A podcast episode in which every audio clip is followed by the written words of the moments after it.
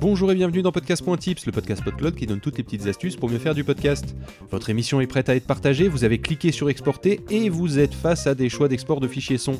Wave, MP3, FLAC, vous êtes un peu perdu. Quel est le meilleur format d'export de votre émission? Quelle est la meilleure qualité? Commencez d'abord par oublier la notion que la qualité doit être de niveau audiophile, votre enregistrement n'est pas parfait à ce point, désolé.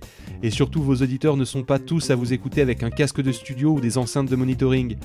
Il faut donc trouver un bon compromis entre rapidité de téléchargement et qualité du son. Cela exclut donc le Wave et autres formats non compressés.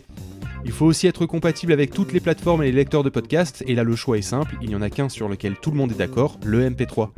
Mais même là, vous avez plein de choix à faire, le nombre de kilobits par seconde, VBR ou non, stéréo, mono. Encore une fois, gardons en tête l'idée qu'il faut un fichier le plus petit possible avec une qualité correcte et la meilleure compatibilité. Commençons par le plus simple, si vous n'avez pas de son en stéréo, votre micro est mono, votre jingle est mono ou vous n'avez pas de jingle, pas la peine d'exporter un son en stéréo.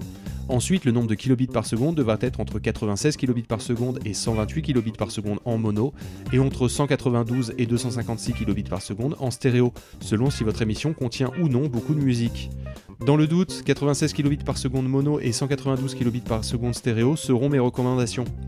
Pas la peine de faire plus, pratiquement personne n'entendra la différence. Le VBR, ou Variable Bitrate, permet de faire varier le nombre de kilobits par seconde en fonction des besoins. En théorie, une bonne idée pour faire baisser la taille du fichier, en pratique, il y a parfois des problèmes de compatibilité, alors évitons-le et restons sur du bitrate constant. Voilà l'export dégrossi pour vous, simplement un MP3 de qualité correcte. La semaine prochaine, nous allons enfin passer à l'étape de diffusion de votre podcast.